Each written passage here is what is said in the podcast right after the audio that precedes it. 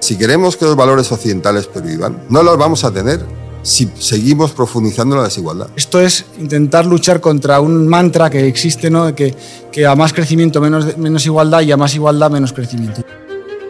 Llega el momento en que ese malestar ya es sistémico, es contra el sistema. Existe una falta de mujeres en lo que sería el top 10% de renta y de riqueza. La desigualdad tiene un componente muy evidente en la desestructuración de las sociedades occidentales y de sus instituciones.